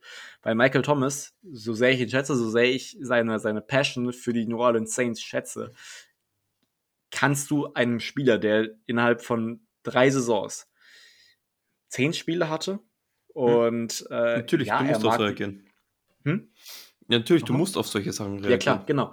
Ähm, du, du, musst, du musst drauf reagieren und du musst halt eventuell, wenn er nicht einwilligt oder wenn er selbst nicht erkennt, dass diese gegeben, dass es halt gegeben ist, dass er über die letzten drei Jahre diesem Team verletzungsbedingt natürlich nicht viel beitragen konnte, dass man dem Mann halt auch dann nicht über seinen restlichen, über seine restlichen Vertragsjahre 20 plus Millionen zahlen kann. Das muss er persönlich auch sehen. Und meine Hoffnung ist halt, wenn er wirklich so für die Saints brennt, wie er das immer vorgibt, dann wird er das hoffentlich auch sehen. Ähm, Soweit, so gut. Ähm, aber an sich, Rebuild immer schwierig. Wenn wir nächstes Jahr trotzdem verlieren, ich meine, wie gesagt, wir haben ja gerade besprochen, Tanken an sich tut kein Spieler. Wir werden nicht auf, werden nicht nächstes Jahr aufs Feld gehen und sagen, wir haben keinen Bock. Kein passieren. GM, der langfristig, der tankt, wird langfristig beim Verein sein. Eben, genau. Das, das, das ist, das ist an, also an sich die Annahme, dass das, dass das so vorangehen kann, ist eigentlich in meinen Augen nicht richtig. Also nicht die richtige Vorangehensweise. Wenn man was aus einer Saison rausholen kann, dann sollte man es immer probieren. Wenn wir nächstes Jahr irgendwie jetzt auch einmal anfangen, ähm, gut zu spielen, mehrere Spiele zu gewinnen, ja, dann, dann, dann schau Richtung Playoffs, probier da was rauszuholen. Nichts ist unmöglich. Was Und, ich mir denke, ähm, aber ja? sorry, du mal weiter, du kurz weiter, sorry. Ja, okay. Ähm, äh, viel mehr nicht mehr zu sagen. Also wie gesagt, dann, dann, dann geh halt dem nach, probier da was rauszuholen. Wenn nicht, dann ist es halt so. Dann, dann kriegst du halt einen, dann kriegst du halt einen frühen Pick und dann kannst du darauf auch gut aufbauen. Aber du musst ja nicht, du musst ja nicht aktiv darauf auflegen. Ich meine, ich finde, du musst dir dann Gedanken machen, gewisse, gewisse Stücke umzulegen, wenn die nächstes Jahr, ohne es direkt darauf auszulegen, ähm, äh, wieder in, in, in, in den Top 5 Draft Picks oder sagen wir Top 7, Top 8 Draft Picks landen. Aber dann halt zu dem Zeitpunkt auch den Pick dann halt haben.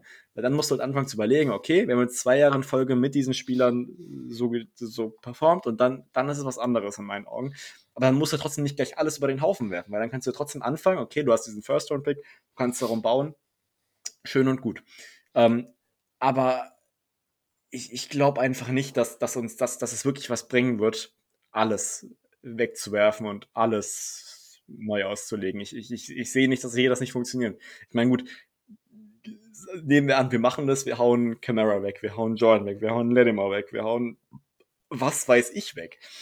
Dann wird nächste Saison erstens hart zu kauen sein, ja, also ich meine, es wird schwierig, Woche zu Woche ähm, auf zum Verlieren ausgelegtes Team anzuschauen. Das will ich doch als, als Fan auch irgendwie nicht.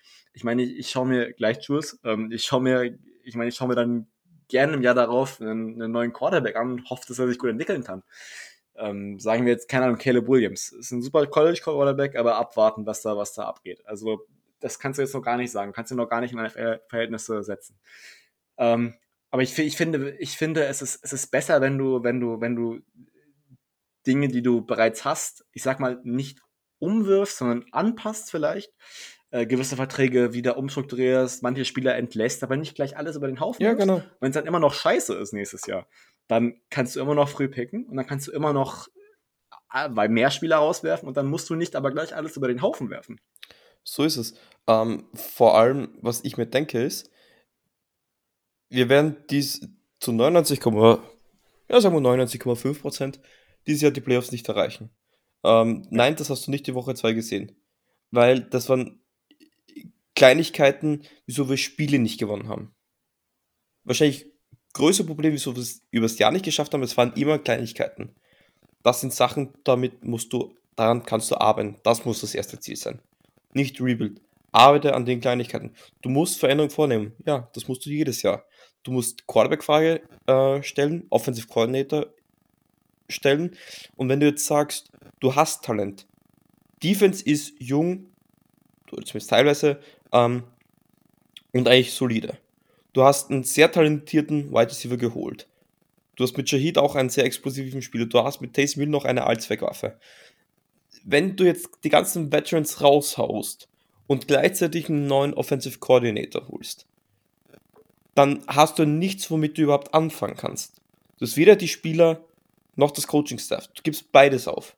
Und das ist ein fataler Fehler. Das machen Verlierer, die sind nicht im Rebound-Mode, sondern die werden nur weiter verlieren, weil die hoffen, dass irgendwas mal irgendwie besser funktioniert. Aber das ist Glück.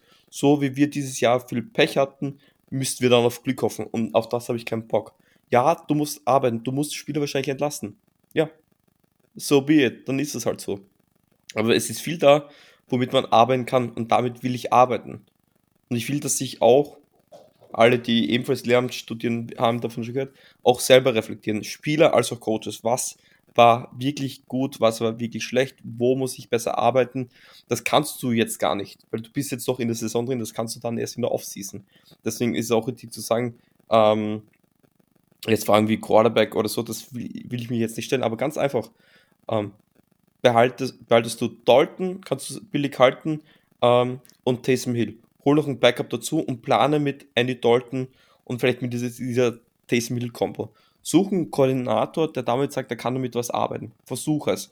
Ähm, der Dalton mehr, mehr Möglichkeiten auch in die Hände gibt. Es wird nicht ausgezeichnet sein, aber es kann sein, dass wir einige Fehler nicht mehr machen. Wieso? Weil wir uns nicht mehr immer in solche schlechten Situationen bringen. Und das ist relativ leicht umsetzbar.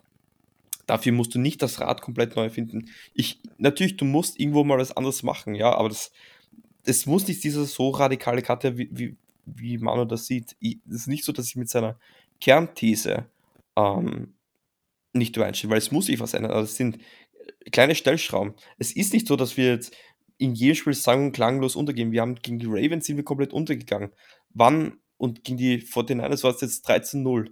Wir haben 13 Punkte zugelassen und waren sammeln an der gegnerischen 5-Yard-Line. Und alles andere waren fast ausschließlich, glaube ich, sogar One-Score-Games, wenn ich mich erinnere. Und es war bei Weitem kein Spiel, was fehlerfrei war. Dann wäre es doch mal eine gute Idee, diese Fehler zu minimieren. Und es war nicht so, die Saison war von Anfang gelaufen. Bullshit war es nicht. Wir haben Fehler gemacht. Fehler, von Spielern, die man sich in dieser Anzahl und Häufigkeit nicht erwarten darf. Vielleicht ist es auch so ein Grund, wieso ich immer ein bisschen vorsichtiger mit Dennis Allen gehe. Auch Dennis Allen Coaching-Staff haben Fehler gemacht, die immer und wieder passiert sind. Darf nicht passieren. Aber es war nicht, dass du sagst, diese Saison war von vornherein schon beendet. Bullshit war es nicht. Man, nichts gegen dich, Mann, oder so. Aber das stimmt so einfach nicht. Ja, ähm, dann haben wir jetzt ganz gut die Community-Fragen noch abgearbeitet. Vielen Dank da auch für deine ausgiebige Ansicht. Ähm, Übrigens, Breaking News. Ähm, ich wollte es gerade schon sagen. Okay. Dann hau du raus. Mit Baker Mayfield, oder? Ja. Ja, genau. Wir haben uns noch gesagt, okay, wir bringen vielleicht zum Ende der Folge noch zwei, drei aktuelle News ein. Ähm, das eine war, äh, um es ganz kurz an, zu erwähnen, unser diesjähriger Man of the Year äh, Nominierter von den Saints, das ist Mary Davis. Ähm, well deserved, Mary Davis, ein sehr, sehr cooler Typ. Ähm, hat auch erst vor dem Spiel unsere Story repostet. Äh, immer wieder schön, wenn Saints-Spieler auf einer gewissen Ebene mit uns auch interagieren. Ähm, und die zweite Nachricht, die wir noch einbringen wollten, war ja eben, was auch jetzt an vielen sicher nicht vorbeigegangen ist, dass Baker Mayfield von den Panthers entlassen wurde, beziehungsweise gewaved wurde und damit auf die Waiver gegangen ist. Ähm, die Frage war bei uns auch teilweise, okay, wird sich lohnen, da einen Waiver-Claim einzulegen, ihn für 1,3 Millionen dieses Jahr noch bei uns mal spielen zu lassen, gucken, was du aus ihm rausholen kannst. Meine Meinung wäre gewesen, kannst du machen. Ähm, ist ja auch mit einem gewissen Risiko verbunden, weiß nicht, wie effektiv das wirklich ist. Sind wir wieder bei dem Punkt, okay, wirfst du vielleicht doch dann absichtlich alles hin oder gehst du dir weiter mit der Konstante Andy Dalton? So. Dann hast also du vier Quarterbacks. Und nochmal? dann hast du vier Quarterbacks und ja. du kannst nicht logisch argumentieren, was Baker Mayfield besser machen könnte als Andy Dalton. Richtig, sehe ich ganz genauso. Und das Thema ist eh durch, weil die Rams haben tatsächlich Andy, äh, Andy Dalton, ach Gott, die Rams haben Baker Mayfield von den Waivern geclaimed. Äh, ich meine, gut, für die Rams macht es deutlich mehr Sinn natürlich. Ich meine, die haben sind in einer ähnlichen Lage wie wir. Ich meine, auch die, da ist die Saison gelaufen, da ist mit den Verletzungen vielleicht sogar noch extremer teilweise. Ähm, aber die haben ja auch eigentlich keinen Quarterback und da ist ein, ein Baker Mayfield schon sinnvoll. So, kurz gesagt, kurz angerissen.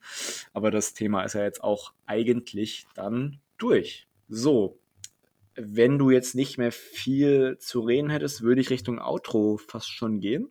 Mhm. Okay, ähm, für alle unsere Zuhörer gibt es natürlich die gleiche Devise wie immer. Folgt uns auf allen möglichen Social Media Kanälen, natürlich am ehesten auf Instagram, da ihr da rüber am besten informiert seid über alles. Wenn ihr es nicht eh schon tut, dann schaut da gern vorbei, da kriegt ihr alles Wichtige über uns mit. Ähm, noch besser ist natürlich, wenn ihr unserer WhatsApp-Gruppe beitretet, die auch sehr, sehr aktiv ist, wo ihr, wenn ihr noch nicht drin seid, mit warmem Herzen empfangen werdet und ähm, aber auch der ein oder andere Diskussion nicht aus dem Weg gehen könnt. Das gehört natürlich bei uns ein bisschen dazu. Also gibt es oft Diskussionen. Wenn ihr noch nicht drin seid, schaut auf jeden Fall gerne rein. Ihr werdet sehr, sehr freundlich auf jeden Fall empfangen. Und dann sei noch gesagt, äh, schaut auch gerne noch in unserem Merchandise-Shop vorbei. Ähm, gut, es gibt zwar gerade keinen Rabatt mehr und ich weiß nicht, ob wir nochmal von Spreadshirt eine Rabattaktion freigeschaltet bekommen. Falls es so ist, werdet ihr rechtzeitig erfahren. Aber ich meine, es gibt zum Beispiel immer noch unsere Weihnachts-Sweater-Kollektion, die vielleicht zu Weihnachten ganz gut passt. Also wenn ihr dann noch ein bisschen gebrandete Sachen von uns haben wollt, schaut da gern vorbei. Und ihr unterstützt natürlich uns damit auch finanziell etwas. Also da geht auch ein kleiner Betrag an uns ab, den wir dann natürlich nicht privat einstecken, sondern natürlich in den Podcast investieren und für euch damit auch gleichzeitig. Ähm, ja, also viel bleibt mir nicht mehr zu sagen. Jules, vielen Dank, dass du dabei warst. Das war mir eine super Freude, endlich mal wieder mit dir aufzunehmen. Ist auch schon wieder ein bisschen ja. länger her gewesen, glaube ich. Ich, ich glaube, das letzte Mal. Draft. Ja, äh, ja also die Stimmung war damals doch besser, glaube ich. Ähm, hat nichtsdestotrotz trotzdem Spaß gemacht. Ja, ist ja auf jeden Fall eine schöne Therapie.